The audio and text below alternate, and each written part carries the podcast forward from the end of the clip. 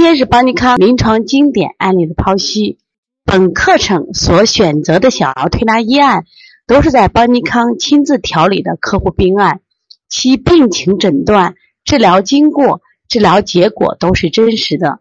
课程按病种分类，分为四个单元，每个单元分为两个病种、四个案例，深入剖析该病形成的病因病机及所使用的中医辩证思想及巧妙用穴的调理思路。本课程作为小儿推拿学习者不断学习、提高临床水平的重要课程。今天我讲个小儿夜啼。小儿夜啼呢，有当当，男孩三岁，二零一六年五月出诊，家长主诉呀，孩子夜里睡觉不好，每到半夜十一点到三点期间的哭闹不宁，有有一个星期了。大家都知道啊，这十一点到三点是我们什么时期？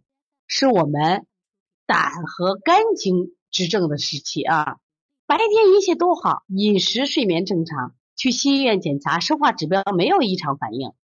西医大夫就考虑孩子缺钙、缺锌，给予了龙母壮骨颗粒、维生素 D、维生素 B 族十二口服，效果不佳。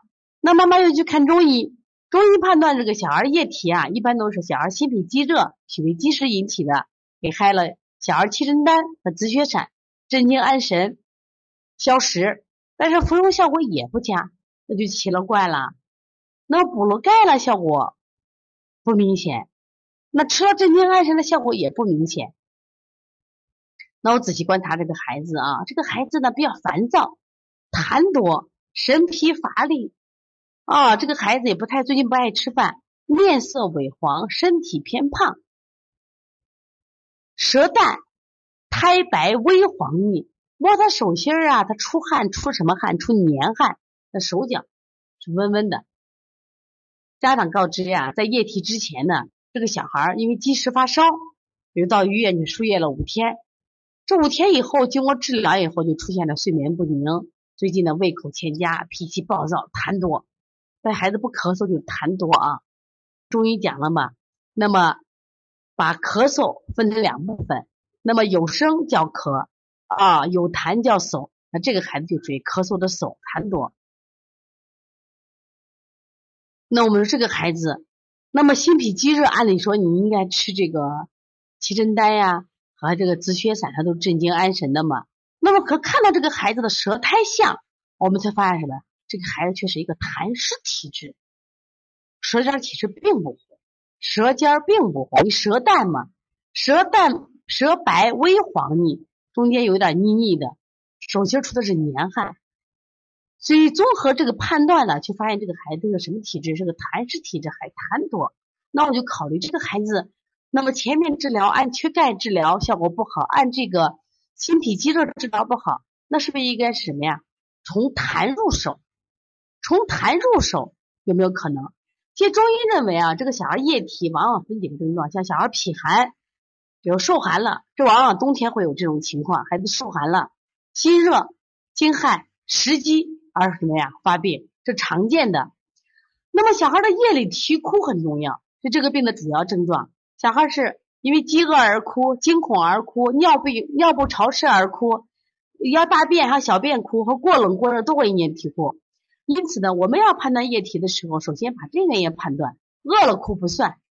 饿了要要要要大便，这也不算；过冷过热都不算。我们就是正常情况下，这个孩子突然什么呀？这种液体是我们考虑的。那么现在我们要判断，到底这个孩子是脾寒还是心热还是惊恐？那么中医讲，寒则痛而涕，寒则痛而涕，孩子哭声啊惨得很，一定记住，因为他是寒则不通，寒则你宁则不通，他那个哭声惨得很。热则烦而涕，烦躁的。大喊大叫的哭，还有一个惊则神而不安而啼，这种哭是什么情况？这个小孩哭呢，就会说，你看他眼神是飘忽不定，慌得很，害怕。所以说我我今天给大家写这东西，想让大家分析，就会你就看他液体，你要问哭声来，要问哭声。那我也查了一些书，关于这个在中医里边《逐病源候论液体喉》里边说，小儿液体者，脏冷故也。他是说脾寒会哭。说上夜惊涕多痰热，下夜屈腰必虚寒，这他的一个观点啊。那么《医宗经典》也说了，啼而不哭之腹痛，就是哭里边还要分在细。为什么？啼哭啼哭，有的孩子光哼哼没眼泪，那不叫哭。说啼而不哭叫知腹痛，哭而不涕将作惊。希望大家把这话都记住，都记住。希望在你的临床中能起到一点帮助作用啊。还有一个，这是我今天想跟您讲的：心胆虚怯，处事易惊，梦寐不详。就是其实我们脾寒的也讲过，心脾虚热也讲过，惊吓讲过，这都好调。这所以，我这不是我今天要讲的课程。我今天想讲什么呀？就是这句话：心胆虚怯，处事易惊，梦寐不详。因为我很少遇到这样的客户。那么这个小孩没有太多的什么呀热象，所以用心脾机热是不对的。但这个孩子唯一一个特点是什么呀？他舌苔腻呀，痰多呀。痰多，脾气暴躁，关键他咳嗽的点在几点？十一点到三点。那我们就来考虑，这个小孩不是前段时间是因为积食嘛？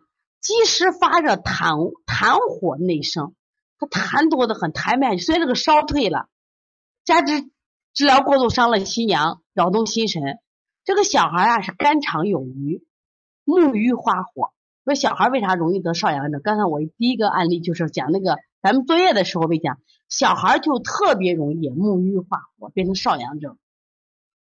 那么火就是无形之痰，痰就变为有形之火。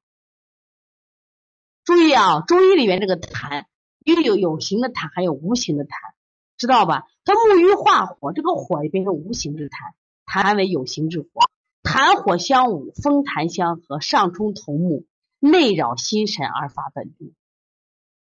什么意思？这个小孩就是因为他在治疗的过程中也伤了心阳了，因为大量用本来这个积食发烧，你个通通便就好了。可是家长紧张呀，大量用抗生素呀，又没有激素，咱没有问。但是现在的发烧只要不退的话，都可能有激素。你只要不通便的时候，根本就退不下来。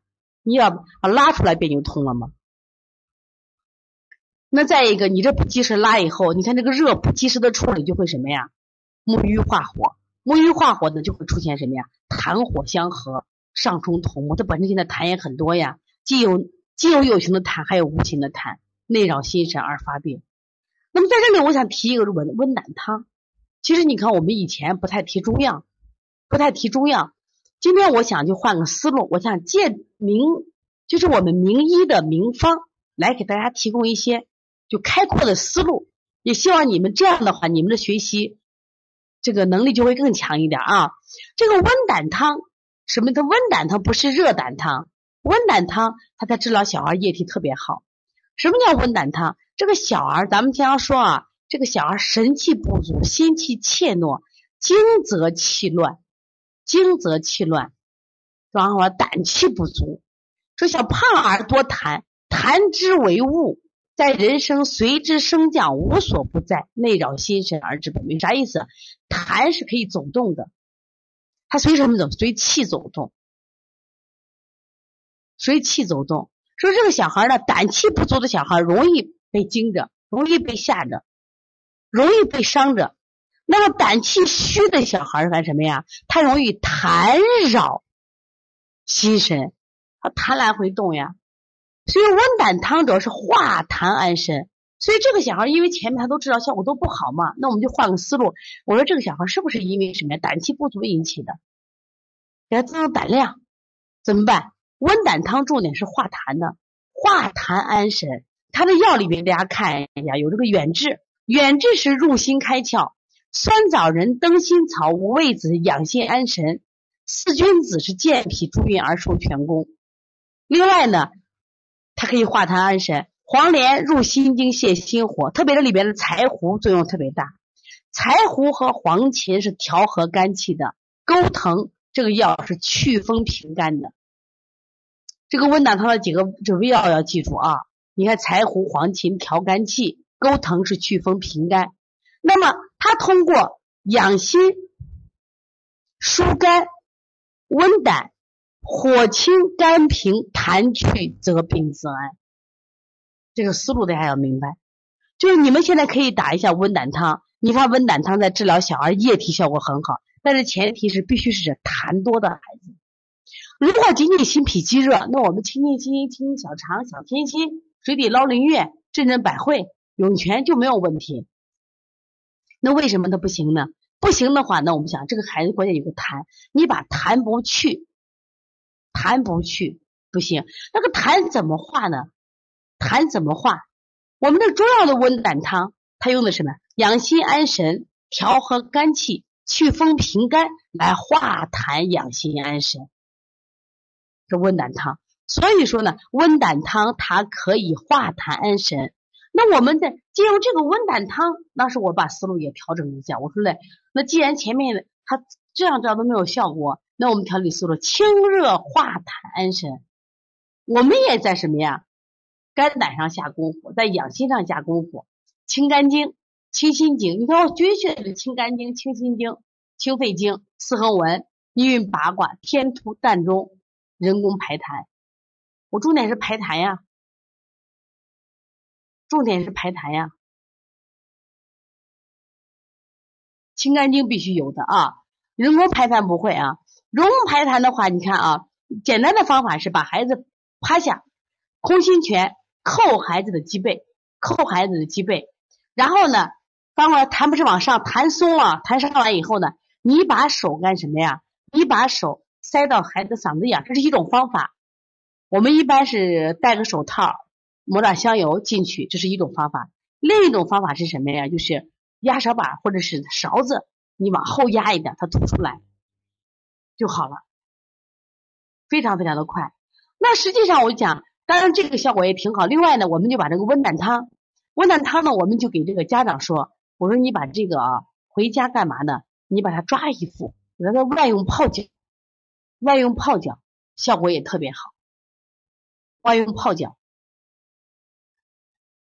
啊，我们让他的房子抓一副啊，泡脚，再配合我们推拿穴位，那这个小孩很快的这个液体就好了。